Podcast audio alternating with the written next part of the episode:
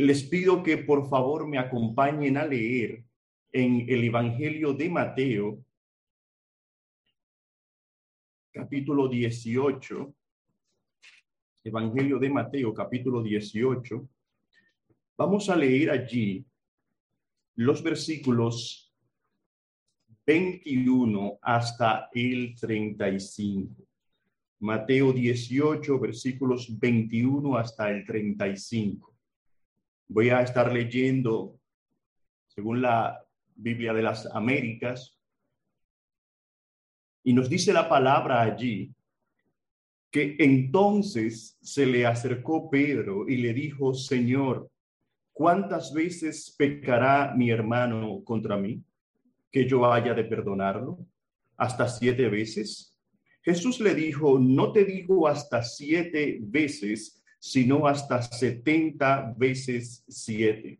Por eso el reino de los cielos puede compararse a cierto rey que quiso ajustar cuentas con sus siervos.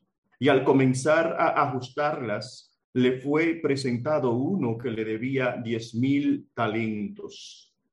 Pero no teniendo él con qué pagar, su señor ordenó que lo vendiera junto con su mujer e hijos y todo cuanto poseía, y así pagara la deuda.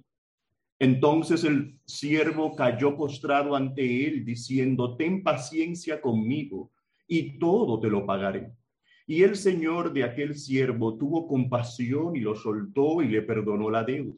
Pero al salir aquel siervo, encontró a uno de sus consiervos que le debía cien denarios y echándole mano lo ahogaba diciendo, paga lo que debes. Entonces su consiervo, cayendo a sus pies, le suplicaba diciendo, ten paciencia conmigo y te pagaré. Sin embargo, él no quiso, sino que fue y lo echó en la cárcel hasta que pagara lo que debía. Así que cuando vieron sus consiervos lo que había pasado, se entristecieron mucho y fueron y contaron a su señor todo lo que había sucedido. Entonces, llamándolo su señor, le dijo, siervo malvado, te perdoné toda aquella deuda porque me suplicaste. ¿No deberías tú también haberte compadecido de tu consiervo, así como yo me compadecí de ti? Y enfurecido, su señor lo entregó a los verdugos hasta que pagara todo lo que le debía. Así también mi Padre Celestial hará con vosotros si no perdonáis de corazón cada uno a su hermano. Les pido que me acompañen, por favor, a orar una vez más para poner esta sección en las manos del Señor. Padre y Dios nuestro, te damos gracias porque Tú nos permites acercarnos a tu palabra para considerarla, aunque sabemos, Señor, que somos insuficientes e incapaces de abordarla con nuestra propia fuerza, con nuestro propio conocimiento y aplicarla adecuadamente, si no es porque tu Santo Espíritu nos, nos la aplique al corazón y nos guíe. Por eso te pedimos que nos ayudes, que tú hables a cada uno de nosotros que tú obres en cada uno de nuestros corazones, que tú, Señor, nos guíes para que podamos así escucharla sin distracción, podamos así exponerla conforme a tu voluntad y aplicarla también para la gloria y honra de tu nombre. Guíanos, oh Señor, en el nombre de tu Hijo amado y nuestro Señor y Salvador Jesucristo. Amén. Bien, hermanos, si ustedes eh, han considerado recientemente un capítulo como este, el capítulo 18, o lo analizan así de forma eh, rápida, se podrán dar cuenta que este capítulo 18, especialmente los versículos 15 en adelante, es un capítulo en el que nosotros podemos encontrar un marcado, marcado interés de parte de nuestro Señor Jesucristo en que busquemos, busquemos lograr estar juntos y en armonía en lugar de estar separados. El Señor tiene su interés, su deseo es que nosotros podamos estar juntos y podamos estar en armonía. en lugar de estar separados y a pesar de que se atente de forma agresiva contra esa unidad por causa del pecado.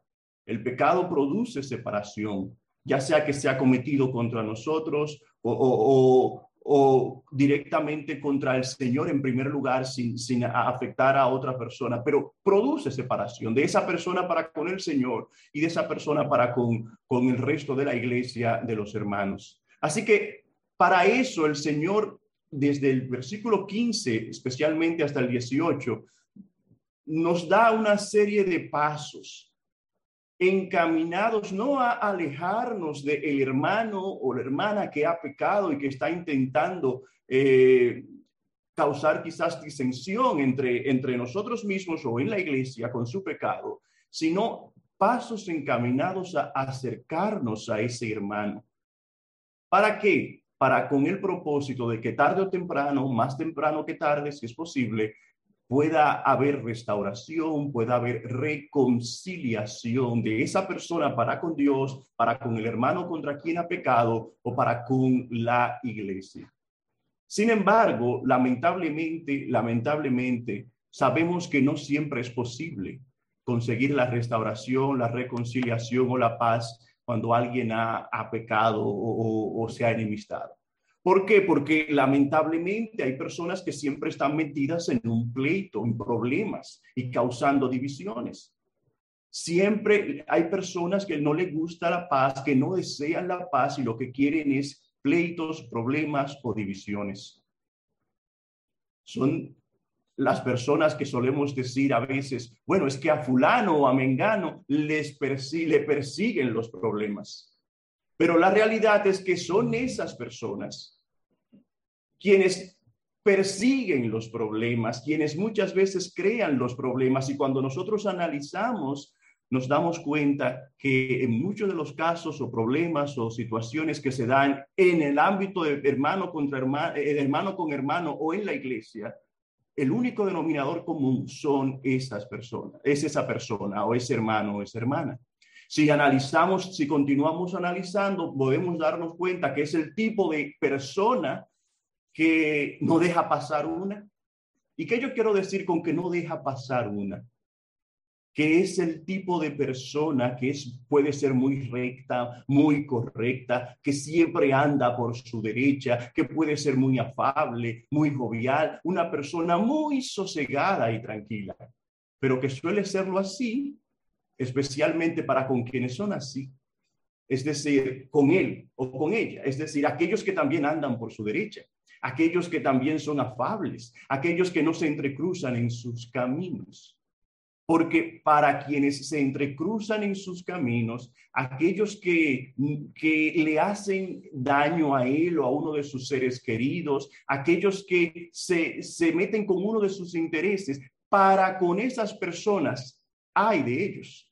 ¿Por qué? Porque para con ellos se tornan implacables, implacables. ¿Y qué yo quiero decir con implacables? Una palabra que conocemos porque podemos eh, definirla como una persona vengativa, una persona que es inflexible, que, que es rigurosa, que es eh, estrictamente muy rigurosa, una persona que puede también ser cruel. Y de hecho, el cine nos da muchos ejemplos de una persona implacable. Hay una película eh, muy conocida, en inglés su título es Taking, que si la traducimos al español, ¿qué nos dice? Bueno, alguien cuando alguien es robado, secuestrado, raptado, tomado, y le ponen ese título en inglés porque así empieza, una chica que, se la, que, la raptan. Pero cuando se traduce al, al mundo de habla hispana, podemos encontrarla como búsqueda implacable porque quienes así quisieron traducirla lo hicieron basado no en lo que ocurre al principio de la película, sino todo lo que ocurre en gran parte de la película, que es de un padre buscando de forma desesperada a su hija de un país a otro. En su camino, acaba con la vida de todos aquellos que cree que tuvieron algo que ver con el secuestro de su hija, o los hiere de forma muy grave, aquellos que no cooperan, aquellos que se interponen en su camino. Es una persona implacable. Así nosotros tenemos búsqueda implacable 1, búsqueda implacable 2, búsqueda implacable 3. Más recientemente películas como Justiciero 1, Justiciero 2. Tenemos también Venganza implacable, Justicia implacable y así por el estilo. Ahora, ¿por qué les menciono esto? Porque estas películas tienen mucha audiencia. Y es probable que gran parte de esa audiencia se deba a que hay algo de nosotros que se identifica con este tipo de personas. Personas que son justicieros, que son vengativos cuando le hacen algo a alguien inocente o a ellos mismos que suelen ser muy apacibles. Y yo quisiera preguntarte o que tú te eh, escuches la pregunta y te respondas de forma retórica. ¿Cómo te consideras? ¿Te consideras una persona compasiva o misericordiosa o te consideras una persona implacable? Porque en este pasaje que hemos leído tenemos un ejemplo de las dos cosas, de alguien que se muestra compasivo y misericordioso y de alguien que es implacable. Yo quiero hablarles bajo ese tema, un siervo implacable. Que la respuesta que tengas te la guardes ahí para que al final la compares con la, con, con la respuesta que a lo mejor sigue siendo la misma o puede que haya variado. Así que dicho esto, vamos a nuestro al primer versículo que hemos leído, el versículo 21. Nos dice allí que entonces se le acercó Pedro y le dijo, Señor, ¿cuántas veces perdonaré a mi hermano que peque contra mí? Pedro sabía que entre las cosas que debía hacer cuando alguien pecaba contra él era perdonarlo. No tenía dudas de que debía perdonar, pero sus dudas, su duda cuál era? ¿Cuántas veces? ¿Cuántas veces debo hacerlo? Hasta siete. Y a lo mejor él pensaba que estaba siendo generoso cuando, cuando daba este número, esta cifra, porque la enseñanza de muchos maestros en aquella época era que uno tenía la, eh, se les requería perdonar hasta tres veces. Es decir, tú puedes ser generoso una vez, puedes ser generoso una segunda vez, puedes ser generoso una tercera vez, pero después de eso no tienes la obligación de hacerlo. Y si algo nosotros podemos ver en la pregunta de Pedro es que quizás Pedro fallaba en entender por una parte el propósito del perdón y por otra parte el significado del perdón. Y eso es clave para poder aplicarlo bien. Si nosotros vamos a hablar de cuál es el propósito del perdón, podemos decir muchas cosas, pero una de ellas, no la única, pero una, es que el perdón nos sirve para sacar de la prisión a dos personas o dos partes. Cuando alguien nos ofende, cuando alguien peca contra nosotros, inmediatamente es muy probable que nosotros pongamos en prisión a esa persona, al ofensor, al pecador, y a nosotros mismos también nos pongamos en una prisión, en la prisión de nuestro corazón. Tenemos al que nos ofendió y nos tenemos quizás a nosotros mismos como que hemos sido ofendidos. Cuando perdonamos, esa, esa cárcel se abre, hay liberación, hay una liberación que permite tarde o temprano la, la reconciliación o la restauración entre ambas partes, ya sea con Dios, ya sea con nosotros. Entonces, el perdón posibilita la restauración. Y digo esto porque debemos entender que no es lo mismo que el perdón. El perdón y la restauración no son la misma cosa. Puede a veces venir inmediatamente de la mano, pero no siempre es así. No siempre es así. Ahora, fíjense Fíjense lo que nos dice Pedro. Pedro pregunta, ¿cuántas veces perdonaré a mi hermano que peque contra mí? En el versículo 15, quienes tienen la Reina y Valera de 1960, leen de este capítulo 18 que dice, si tu hermano peca contra ti, el Señor empieza aquí diciendo esto. Sin embargo, en las otras, otras versiones y traducciones, como la de las Américas, tenemos que dice, si tu hermano peca, no necesariamente si peca contra ti, puede ser contra otro, o puede que no sea contra nadie en específico, contra el Señor. Y nosotros hemos constatado que eso ha ocurrido. El Señor pone la responsabilidad en ti y en mí de qué? De ir donde esa persona de ir donde esa persona para hacerle entrar en razón, que pueda confesar, reconocer sus pecados y arrepentirse y ganarlo para el Señor y para con nosotros. Pero luego el Señor sigue diciendo que si eso no prospera, llevemos a uno, regresemos con uno o con otros testigos. Si eso no prospera, entonces llevarlo ya al ámbito público, al ámbito eclesiástico. Sin embargo, fíjense, con su pregunta ahora, ¿qué hace Pedro? Pedro saca la respuesta que el Señor le va a dar, la saca del contexto eclesiástico. Ya el Señor ha dicho que el último paso es llevarlo a la iglesia y tomar una decisión dependiendo de la respuesta de la persona. Pero el Señor en los versículos 17 y 18 le ha dado autoridad a la iglesia para atar el perdón o, o, desatar el perdón. La iglesia tiene la autoridad bíblica para ejercer la disciplina y perdonar según según haya un cumplimiento con la palabra o retener ese perdón si no se si no es compatible con, con los requerimientos bíblicos. Pero con su pregunta, ahora Pedro hace esto personal. Es decir, la respuesta que el Señor le va a dar a Pedro, acerca del perdón, no se la podemos achacar a la iglesia. El Señor le va a decir hasta 70 veces 7. No podemos ahora tomar esa respuesta y decirle, no, porque la iglesia, aquellos que han pecado, tiene que perdonarlo hasta 70 veces 7. No, no, no, no. Esa es una respuesta a Pedro. Y diciéndosela a Pedro, a nosotros. ¿Cuál es nuestro deber, nuestra responsabilidad? Así que eso debemos tenerlo en cuenta en primer lugar. Ahora fíjense, Pedro dice, si mi hermano peca contra mí, él estaba seguro que su hermano, que algún hermano pecaría contra él. Pero ¿estaba Pedro seguro de que él pecaría contra algún hermano? Porque esa es la realidad. ¿Cuál? Que Pedro no siempre iba a ser la víctima que Pedro no siempre iba a, ser el objeto de, de, la ofensa o del pecado, sino que en ocasiones él iba a ser el victimario, él iba a ser el sujeto que ofende o que peca contra, contra, contra alguien más. Y, y si algo tenemos, una de las cosas que tenemos seguro es que no nos iremos de aquí, no nos iremos de aquí sin haber ofendido y pecado contra uno contra muchos y sin haber sido ofendido por otros, nosotros mismos, o, que o sin que se haya pecado contra nosotros. Por tanto, es una realidad que pecaremos contra otros y que otros pecarán contra nosotros. Y el proceso para eh, donde inicia el perdón es con el reconocimiento de eso. Es con el reconocimiento de que yo pude haber pecado o pequé contra ti, te hice daño, o tú contra mí.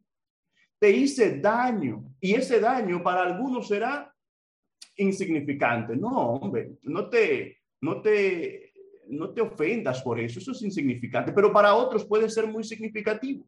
A lo mejor eso que has hecho me ha ofendido tanto que lo siento como si me cortaran con un cuchillo o como si estuviese poniendo la mano en el fuego. El dolor es intenso, al menos para mí. Y cuando eso ocurre, ¿qué está ocurriendo, mis hermanos? Está ocurriendo un cambio de percepción. Tarde o temprano yo voy a comenzar a percibir a ti, a mi otro hermano, a que ha sido mi hermano o hermana, de una forma diferente. Voy a comenzar a pensar de ti de una forma diferente. El daño que ha hecho el pecado eh, o la herida comienza a sentirse. Y es en ese momento cuando si no tomamos la decisión de perdonar, esa herida se va a agravar. Entonces, ¿qué hay que hacer cuando ha habido una herida, un daño? ¿Qué, ha pasado? ¿Qué pasa cuando, cuando alguien ha pecado contra mí o yo he pecado contra alguien, ya sea en privado, en público, de forma intencional o no, pero algo ha ocurrido? ¿Qué pasa cuando eso? ¿Cuál, ¿Qué pasa cuando eso, eh, cuando eso sucede? ¿Qué debo hacer yo? Bueno, Pedro dice hasta siete veces y el Señor le dice, no, no, no, no.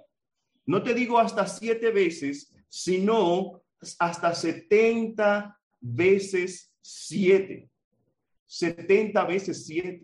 Y yo estoy seguro que la intención del Señor no era que nosotros llevásemos un registro, un registro de cada uno de los perdones que damos. Bueno, 70 veces 7 son 490, ya después de 490 no tengo la obligación de perdonar, eh, de perdonarte una vez más. Yo estoy seguro que no, sino que la intención del Señor con estas palabras es que nosotros mostremos una constante, constante disposición a perdonar.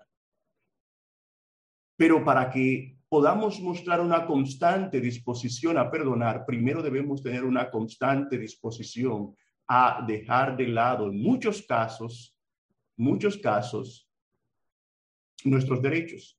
Si no estamos dispuestos a dejar en muchos casos nuestros derechos, siempre vamos a estar de un problema en otro, en nuestra casa, en la iglesia o como iglesia, en nuestros trabajos, en los lugares de estudio. Por eso, aquí, en este país, como en todos, cada, cierto tiempo hay problemas de tránsito y de otra índole, y a veces terminan en la muerte, porque hay uno que no está dispuesto a ceder, eh, a ceder su derecho. Ahora fíjense,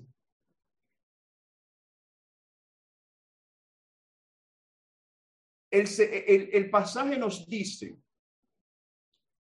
que el Señor le continúa diciendo, versículo 23, por lo cual el reino de los cielos es semejante a un rey que quiso hacer cuenta o cuentas con sus siervos. Y comenzando, versículo 24, a hacer cuentas, le fue presentado uno que le debía diez mil talentos. Parece que no era costumbre que los reyes, los grandes señores en aquel entonces estuviesen sacando cuenta muy a menudo. Que no estaban así sacando las cuentas de contabilidad con frecuencia, pero un día, un día decidían hacerlo.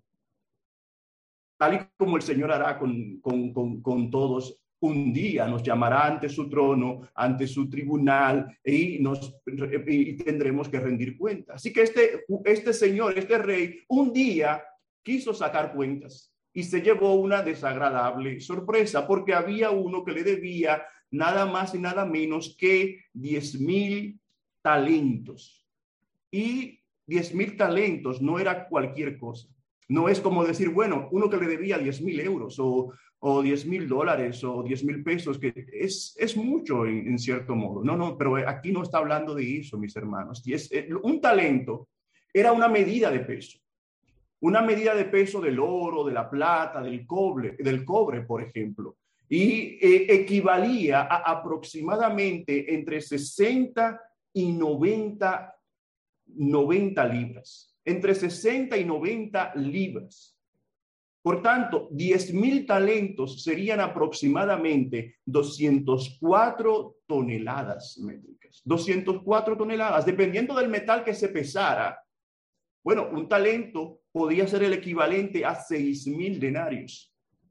Lo que hacía que la deuda de este siervo, cuando usted lo, lo calcula, resultaba en aproximadamente 60 millones de denarios. Es decir, que para él pagar eso, pongamos como poco que un denario era el, el, salario de un, de un día de trabajo, él tenía que pasar miles de años trabajando de forma normal, como una persona normal, para poder saldar esa deuda. Y miren, usted puede estudiarlo de otra manera. Usted puede eh, eh, estudiarlo yendo a diversos comentaristas, eh, yendo a diferentes fuentes de estudios, y las cifras van a variar de un lugar a otro. Pero lo que no va a variar es que la cifra, la deuda era astronómica. Puede que uno varíe en millones y otro, pero la deuda era astronómica y eso es lo que se nos quiere mostrar. Y ese es el punto, que había una deuda que se había adquirido que no se podía saldar, que era imposible de saldar para una persona normal, común y corriente, que este siervo estaba incapacitado, inhabilitado para poder saldar dicha deuda no la podía saldar. Ahora, ¿cómo alguien puede adquirir una deuda tan grande? Porque eso no se hace por medio de préstamos. Porque aquí, fíjense, nos habla de siervo. o do, lo que era siervo, esclavo. Pero la verdad es que esa palabra siervo admite otras acepciones, es decir, puede referirse a un ministro, a un funcionario, a un gobernador que estaba encargado de una gran extensión de tierra. Y era probablemente eso. Este hombre, este siervo, probablemente era alguien encargado de recaudar todo el tributo de una extensa región de tierra. Y es así la única forma en la que usted puede adquirir esa suma de dinero. En el Antiguo Testamento hubo, algunos que donaron cinco mil talentos, diez mil talentos, pero ¿quiénes eran? Reyes, David, Salomón o príncipes, príncipes de Judá, todos juntos con lo que obtenían de botines o de todo el erario, podían donarlo. Pero una persona común y corriente normal no podía llegar a esa suma trabajando como cualquier otro. Así que lo que se nos muestra es que era imposible, imposible pagar esta deuda. Ahora, cuando nosotros hablamos de esclavitud, no podemos pensar en la esclavitud que estamos acostumbrados a escuchar, porque fíjese lo que dice el versículo 25. Dice allí que a este, como no pudo pagar, ordenó su señor venderle y a su mujer e hijos y todo lo que tenía para que le pagase la deuda. Cuando alguien no podía pagar, el rey o su señor, el deudor, a quien se le debía, podía hacer dos cosas, o vendía a esa persona como esclavo o lo hacía su esclavo, para por lo menos ganar algo. Mientras con el trabajo de esa persona podía recuperar algo de lo perdido poco a poco, o, si lo vendía. Si esta historia estaba ambientada, por ejemplo, en Israel, allí no se permitía la tortura. A nadie, ni a un esclavo, ni a un preso, a nadie. Así que en ese entonces no siempre la esclavitud tenía la connotación que hoy nosotros le damos a través de la historia, sino que muchos fungían como siervos o como esclavos, pero gerenciando los bienes, los bienes de su amo. Pero ¿qué pasa, mis amados hermanos? Que si esto, si esto puede resultarnos chocante a nosotros, imagínense a, a los discípulos en aquel entonces. ¿Cómo estarían Pedro y los demás discípulos en ese momento? Yo creo que también sorprendidos. ¿Qué clase de rey, qué clase de señor puede perdonar una deuda tan grande, siendo que la podía que la podía recuperar en cierto modo o la podía, la podía eh, solicitar de forma justa, como quiera que lo hiciera. Lo podía de forma justa, legal, legítima. Él podía hacer cualquier cosa para recuperar algo de lo perdido. Él podía poner a este hombre en un plan de pago fácil, eh, ponerlo a que pagara un tanto por ciento de lo que ganaba, darle mucho más tiempo para ir recuperando poco a poco lo perdido, pero él no optó por eso.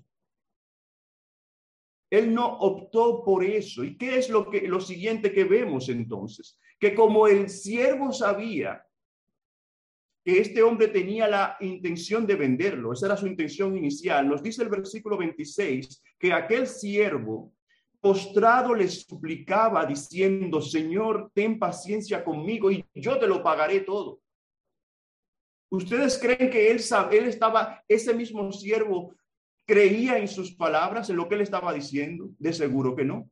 Él sabía que no podía pagar nada, pero era una forma de implorar misericordia y lo logró logró tener misericordia, porque nos dice el versículo 27 que el Señor de aquel siervo, movido a misericordia, le perdonó, lo soltó y le perdonó la deuda. Es aquí cuando vemos que ellos podían estar sorprendidos con esta actitud. Podía haber hecho cualquier cosa, pero no, no. Decide soltarlo y perdonarle la deuda. Perdonarlo sin más pudiendo haber hecho otras cosas. Lo perdonó. Y yo quiero que usted piense en lo que eso significa. Porque lo que este rey hace aquí es lo que definimos como perdón.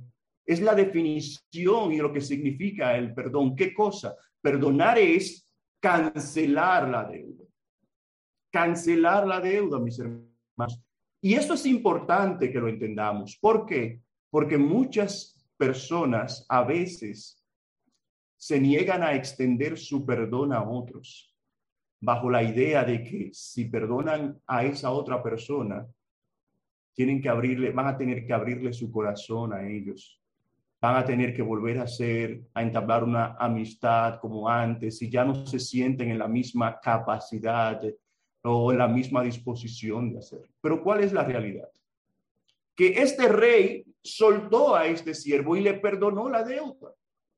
Y eso es lo que se nos cuenta aquí como perdón. Y lo digo porque a veces en la palabra tenemos otros muchos ejemplos de perdón.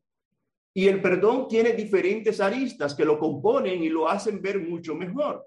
Pero aquí lo que hace este rey se nos cuenta como perdón y no se nos dice que para que el, este rey tuviese que tener un perdón más completo, tuviese que eh, recibir de nuevo a este siervo y ponerlo a trabajar en el mismo lugar. No, no, no.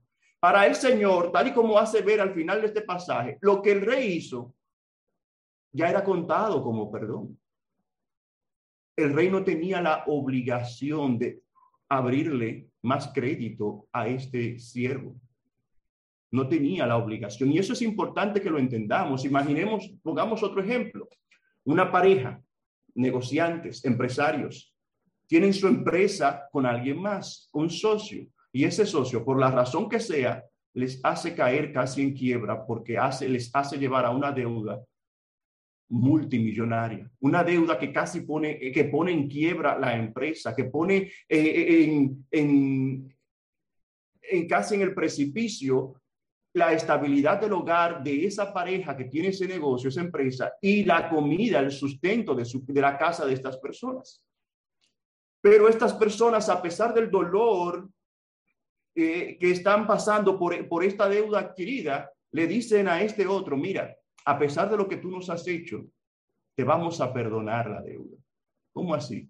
Te estamos cancelando, no te vamos a cobrar nada, no te vamos a exigir nada de lo que, de lo que has hecho o nos debes. Pero a partir de aquí, no podemos seguir haciendo negocios juntos no podemos seguir. Ah, pero no, lo siento. No podemos seguir haciendo negocios juntos. ¿Y sabe qué? Nosotros debemos perdonar. Pero de ahí a establecer una relación inmediato, eso es otra cosa. Eso ya no entra de inmediato dentro del concepto de perdón. Y digo esto, digo esto, mis hermanos, porque a veces se exige. Hay quienes exigen, no, tú me tienes, tienes que perdonarme. Tú tienes que ser mi amigo de nuevo, tienes que ser mi amiga, tienes que, sí, tengo que perdonarte y debo perdonarte como creyente. Pero lo otro que me estás diciendo no es bíblico 100%. Bueno, bueno, alguien dirá, pastor, espérese. Mire lo que nos dice Lucas capítulo 7, versículo 4. Y allí en Lucas 7, versículo 4 nos dice la palabra que si siete veces al día pecare contra ti y siete veces al día volviere a ti diciendo me arrepiento, perdónale. ¿Saben qué? De nuevo debemos volver a, la intención del Señor con este tipo de frases, 70 veces siete, siete veces pecare, siete veces perdónale. La intención del Señor es que nosotros tengamos siempre una constante disposición a perdonar, una constante disposición a perdonar. Pero eso no implica o no impide que usted y yo tomemos medida para evitar que el otro siga pecando o que el otro nos siga haciendo daño. Porque fíjese lo que mismo que hemos leído en el versículo 15. ¿Qué hace el Señor? Si tu hermano peca contra ti, ve y estando a solas habla con él. Esas son pasos, actitudes que tienden a que a buscar evitar que esa persona siga pecando contra Dios o contra nosotros a que tomemos medidas para evitar que siga haciendo daño.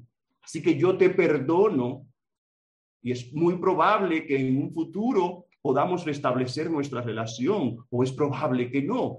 Pero lo que quiero que sepas es que yo te he perdonado. ¿Y cómo yo sé que tú me has perdonado? Porque eso no es lo que yo entiendo por perdón. ¿Sabes cómo puedes estar seguro que te he perdonado? Porque yo lo estoy.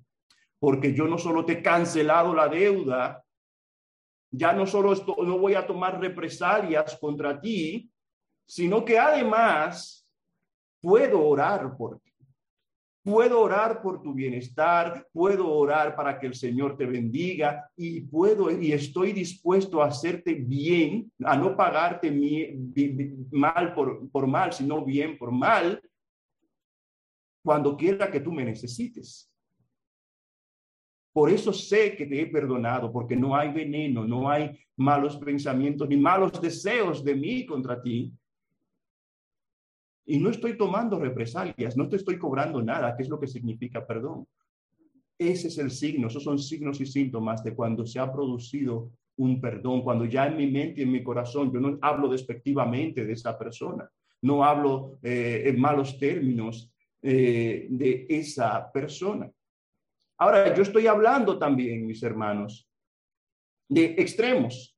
Aquella persona que peca una vez, peca varias veces, una y otra vez, y nosotros mostramos una constante disposición al perdón porque nunca le tomamos en cuenta lo que hace.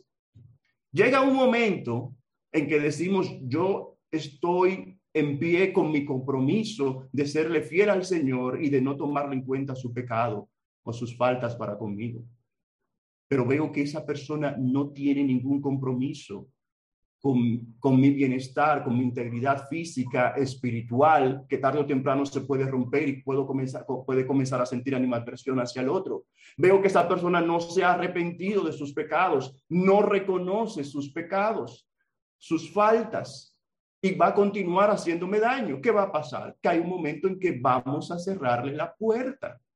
Lo mismo que nos dice el Señor, versículos 17 y 18, acerca de la iglesia. Si el hermano no obtempera al llamado privado, al llamado semiprivado, al llamado público, hay un momento en que hay que tenerle como gentil y publicano. ¿Se entiende eso, mis hermanos? Ahora fíjense, versículo 28 nos dice, pero saliendo aquel siervo, halló a uno de sus consiervos que le debía cien denarios. Y haciendo de él, le ahogaba diciendo, págame lo que me debes. Lo que nosotros deberíamos pensar de este siervo es que después de haber recibido tal magnitud de misericordia y de compasión, debía ser otra gente. Debía ser alguien más compasivo también y misericordioso para con los demás. Sin embargo, lo que nos muestra este versículo 28 es que no fue así como ocurrió.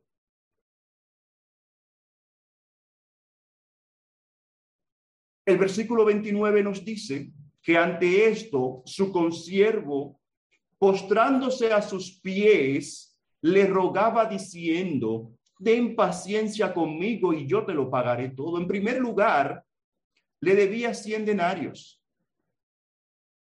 y hace una súplica, implora misericordia y utiliza, mis hermanos, el mismo término que el primer siervo, los mismos términos. Ten paciencia conmigo, y yo te lo pagaré todo.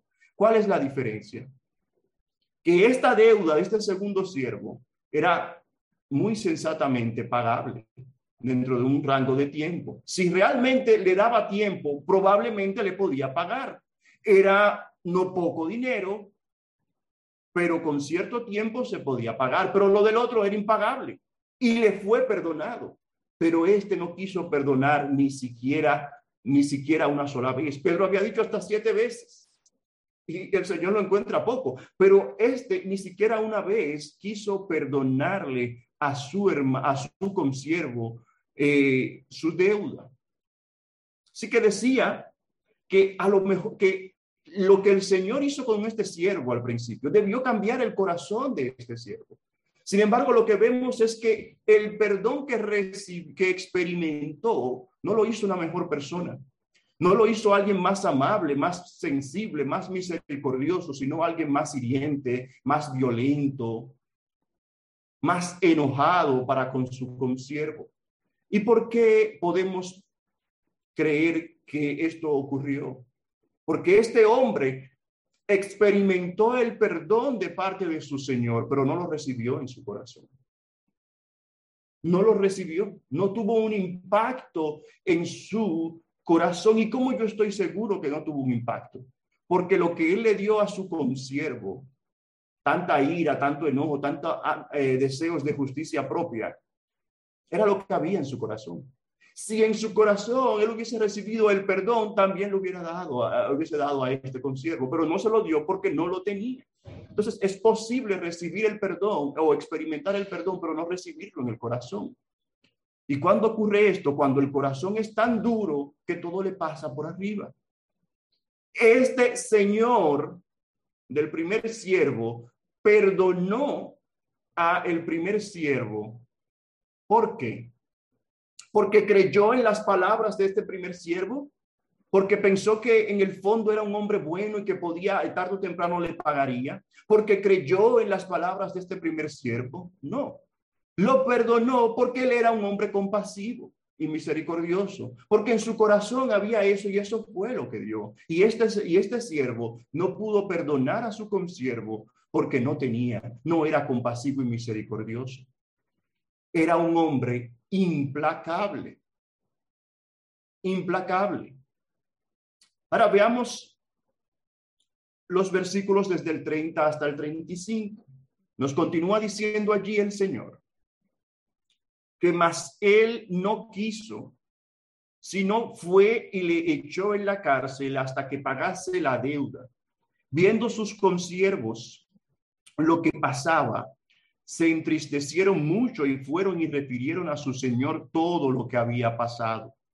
Entonces, llamándole su señor, le dijo, siervo malvado, toda aquella deuda te perdoné porque me rogaste.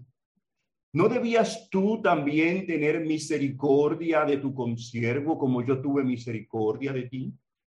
Entonces su señor enojado le entregó a los verdugos hasta que pagase todo lo que debía. Así también, versículo 35, mi Padre Celestial hará con vosotros si no perdonáis de todo corazón cada uno a su hermano sus ofensas. Este hombre tenía un corazón duro, este siervo. Y esa dureza, esa implacabilidad, esa, esa, esa eh, eh, deseos de venganza, esa inflexibilidad, terminó llevándole a la cárcel nueva. Y no solo a él, sino también que se llevó de paso a su esposa, a sus hijos, a todos tuvieron que pagar por su carácter inflexible, estrictamente, eh, muy, muy estrictamente riguroso por ser alguien implacable e incapaz de perdonar. Este Señor que había sido misericordioso con él, también en, este, en ese momento se volvió implacable para con este siervo, porque él no fue, no, no fue misericordioso con su consiervo. Ahora, este último versículo que hemos leído, es el último versículo de la parábola, es el último versículo del capítulo, e, y, es el versículo que tiene quizás el mensaje, el mensaje de esta sección para con nosotros. Así que hay varias cosas que a lo largo de este pasaje el Señor quería mostrarle a sus discípulos y quiere que nosotros sepamos, que nosotros aprendamos. La primera de ellas es lo primero que hemos visto, que había una deuda impagable y que nosotros hemos adquirido en, un, en un momento una deuda que también es, somos incapaces, éramos incapaces de pagar a nuestro Dios. Nuestro pecado contra Él nos llevó a tener una deuda tan grande que era, no, no estábamos capacitados para pagar. Es a propósito que Jesucristo nos da esta cifra astronómica para que viéramos que no había manera de hacerlo. Así que lo primero es que había una deuda que no podíamos pagar. ¿Para con quién? Para con el Señor. ¿Y saben qué? Eso es lo que conocemos como la mala noticia. Esto es lo que conocemos como la mala noticia. Lo segundo que el Señor quiere que aprendamos es exactamente eh, lo, que, lo contrario a la mala noticia las buenas noticias del Evangelio y esa buena noticia es que Dios ha cancelado nuestra deuda, que Dios ha cancelado. ¿Cómo debemos nosotros actuar y cómo debemos ser en función de esa realidad, de que hemos sido perdonados por Dios, de que Él ha cancelado esas deudas? Como este siervo implacable? Desde luego que no. Desde luego que no. La tercera cosa que el Señor quiere que aprendamos es que cualquier ofensa, cualquier palabra que nos hiera, cualquier actitud, cualquier acción contra nosotros, cualquier pecado contra nosotros, es un pecado cometido de un pecador a otro pecador. Y es nada en comparación con lo que nosotros hemos hecho contra nuestro Dios.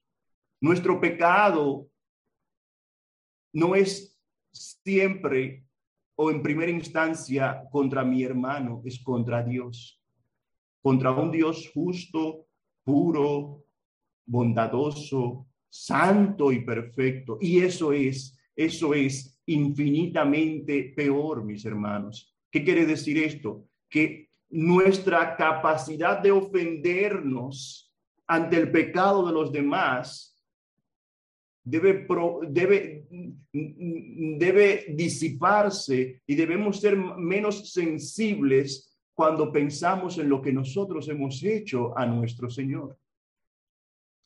Lo cuarto, lo cuarto que el Señor quiere que aprendamos de esto es que Él, él espera que nosotros perdonemos como Él nos ha perdonado. El versículo 33 dice, ¿no debías tú también tener misericordia de tu consiervo como yo tuve misericordia de ti? Y ojo aquí, mis hermanos, ¿por qué Pedro le pregunta al Señor, ¿cuántas veces debo perdonar al que peca contra mí? Y el Señor relata esta parábola. ¿Por qué? porque a nosotros se nos hace muchas veces difícil entender dónde estamos, quiénes somos. Esta parábola es como si el Señor estuviera, una forma del Señor reprocharle a Pedro, ¿quién crees que eres? ¿Cómo crees que eres? El Señor quería que ellos entendieran cómo luce alguien que es implacable, alguien que no perdona, alguien que, que, que es inflexible y quería que ellos entendieran cómo luce alguien compasivo y misericordioso. Por eso le da esta parábola. Porque a veces no sabemos dónde colocarnos o nos colocamos donde realmente no nos corresponde. Y Él quiere que no tengamos un concepto de nosotros equivocado, sino el correcto. Así que cómo luce alguien misericordioso, cómo luce alguien implacable. Ya hemos visto cómo luce alguien, cómo lucen estos dos. Ahora, ¿qué hay de nosotros? ¿Qué hay de nosotros? Hermanos, una de las cosas que más nos descorazonan, que más nos rompen el corazón es cuando vemos a dos personas discutiendo, especialmente discusiones entre parejas. Y de repente uno saca algo que ocurrió, que el otro hizo hace un tiempo, hace años, probablemente. ¿Tú te acuerdas cuando, te acuerdas cuando tú hiciste aquello y lo otro? Eso, mis hermanos, es sumamente devastador, devastador. ¿Por qué? Porque es justo lo opuesto a lo que nosotros estamos llamados a hacer, justo lo opuesto a lo que estamos llamados a hacer. ¿Qué es lo que estamos llamados a hacer? Les voy a leer Primera de Corintio, capítulo 13, versículos 4 al 7. Lo voy a leer según la nueva traducción viviente. En Primera de Corintios 13, versículos 4 al 7, dice allí la palabra, Pablo hablándole a los corintios, que el amor es paciente y bondadoso, que el amor no es celoso, ni fanfarrón, ni orgulloso, ni ofensivo que no exige que las cosas se hagan a su manera, que no se irrita, y escuche bien, dice que no lleva ni lleva un registro de las ofensas recibidas. Y sabe que lamentablemente esto es de lo más, de, de las cosas que más, de los pasajes que más desobedecemos.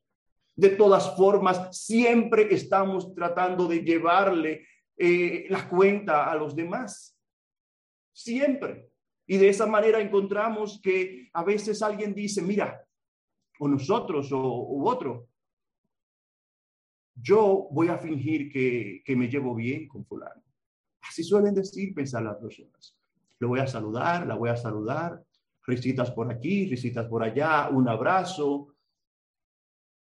Todo parecerá que está bien, pero yo, mientras tanto, por si acaso, voy a ir escribiendo todo lo que esa persona hace, todo lo que me hace. Y yo tengo mi arsenal. Solamente voy a esperar que se meta conmigo. Solamente voy a esperar que se crucen mis caminos, que me diga algo para que vea que inmediatamente le voy a colgar en la cabeza todo lo que ha hecho, todo lo que es, todo lo que hace, para humillarlo. Eso es contrario a lo que a lo que nos dicta este pasaje de Primera de Corintios y Mateo 18 nos quiere enseñar. Y eso es horrible. Ante Dios es horrible porque Dios espera que nosotros que hemos sido recipientes de su perdón podamos extender ese perdón a otros. Pero lamentablemente eso no es no es lo que ocurre y sabe que es así como luce una persona implacable o que no perdona o que no cede ante sus derechos. Alguien que lleva un registro de, la, de las cosas que el otro lo hace y lamentablemente se da mucho en el caso de las relaciones de pareja, de nuestros matrimonios. Así que permítanme, mis hermanos, para ir concluyendo, leerles una anécdota que encontré en un libro que leí hace ya poco más de un año. El libro tiene por título Counsel for Couples de el autor Jonathan D. Holmes o Consejos, Consejos para Matrimonios, para parejas. Y en su capítulo titulado To Forgive or to Not Forgive, perdonar o no perdonar, él cita lo siguiente, dice lo siguiente y cito. Dice, Kyle y Lidia fueron uno de mis primeros casos de consejería matrimonial. Y nunca olvidaré nuestra primera cita. Vinieron e inmediatamente después de orar e iniciar la sesión, inmediatamente Lidia apartó su silla de la de Kyle y colocó o la colocó junto a la mía. Rápidamente me di cuenta de que Lidia tenía objetivos diferentes para esta reunión de los que había imaginado. Quería formar un equipo ofensivo contra su marido. Lidia pidió hablar primero y recuerdo sus palabras exactas y cita, Sé que se supone que no debes llevar un registro de los errores, decía Lidia, pero con eso buscó en lo inmediato en su bolsillo y sacó un pequeño bloc de notas lleno de notas. Lidia procedió a decirme que había estado llevando un registro literal de las muchas formas en que Kyle había pecado contra ella durante los últimos cinco años. Me senté en un silencio atónito durante los primeros momentos. Al principio pensé que Lidia había estado bromeando, pero no fue una broma, desafortunadamente. Lidia recitó herida tras herida, incidente tras incidente, mientras Kyle seguía intentando intervenir. Pero Lidia no le dejaba pronunciar una palabra. Al final de la lectura, Kyle se, se cruzó de brazos desafiante y respondió, ya me disculpé por la mitad de esas cosas, no sé qué más quiere de mí. Y el autor concluye diciendo, ¿qué cosas o qué haces con cinco años de irregularidades tramitadas libremente por ambas partes, de pecados de un lado para el otro, quiero decir? No hay soluciones rápidas o sugerencias de citas nocturnas que puedan curar una relación que se ha roto repetidamente. Continúa diciendo, nunca, nunca he estado en una situación de consejería matrimonial donde el perdón bíblico no formara una pieza central importante de la consejería en general. Y eso es una gran verdad. Por otra parte, Paul Tripp dice que no puede pensar en un ingrediente más esencial para el matrimonio que el perdón. Y eso es una gran realidad, mis hermanos. Si no adquirimos la capacidad dada por el Señor por medio de su Espíritu para darnos el perdón una y otra vez, será imposible que nuestras relaciones manifiesten nuestro, nuestra profesión de fe y glorifiquen al Señor, porque siempre vamos a estar de pleitos en pleitos. Finalmente, lo último que Jesús quiere que aprendamos también es lo que va a pasar con aquellos que se niegan a dar el perdón a otros. Hay un castigo en una u otra forma que el Señor tiene reservado para aquellos que se niegan al perdón. Pero también, mis amados hermanos, ¿cómo es posible que el Señor nos perdonara tan grande deuda? ¿Cómo ocurre eso? Porque no es que simplemente la deuda de nuestro pecado se disipó, se evaporó. No, la palabra nos dice que alguien tiene que pagar esa deuda. Y la palabra nos dice que el pago por esa deuda es la muerte. El pago por el pecado es la muerte. ¿Y quién? Hubo uno entonces que murió para que nosotros hoy podamos tener vida, vida en abundancia y podamos estar en una relación reconciliados y restaurados con nuestro Señor gracias a esa obra de misericordia para con nosotros. Y nosotros sabiendo eso, no podemos ser como este siervo implacable que no que experimentó el perdón, pero que no lo recibió en su corazón y no lo extendió, sino que debemos expresar lo mismo, dar por gracia lo que por gracia hemos recibido los unos con los otros. Y es de esa manera en la que luchamos para fortalecer nuestra unidad, la unidad en la iglesia, para fortalecer la iglesia y, las, y, y, y procurar velar por nuestra santidad delante del Señor. Porque si no lo hacemos así, como decía, nosotros nos convertimos en ese siervo implacable y este Señor, nuestro Señor Jesucristo, que ha sido misericordioso y bondadoso para con nosotros, se volverá implacable para con aquellos que no manifiestan perdón, porque lo único que manifiestan es que nunca han sido perdonados, porque nunca recibieron el perdón. Así que esto quería traerles en esta ocasión, esperando que nos sea de alguna ayuda y de edificación en nuestra relación los unos con los otros y que velemos por procurar estar juntos en armonía y para ello el perdón los unos para con los otros es una pieza muy importante. Que Dios les, les bendiga.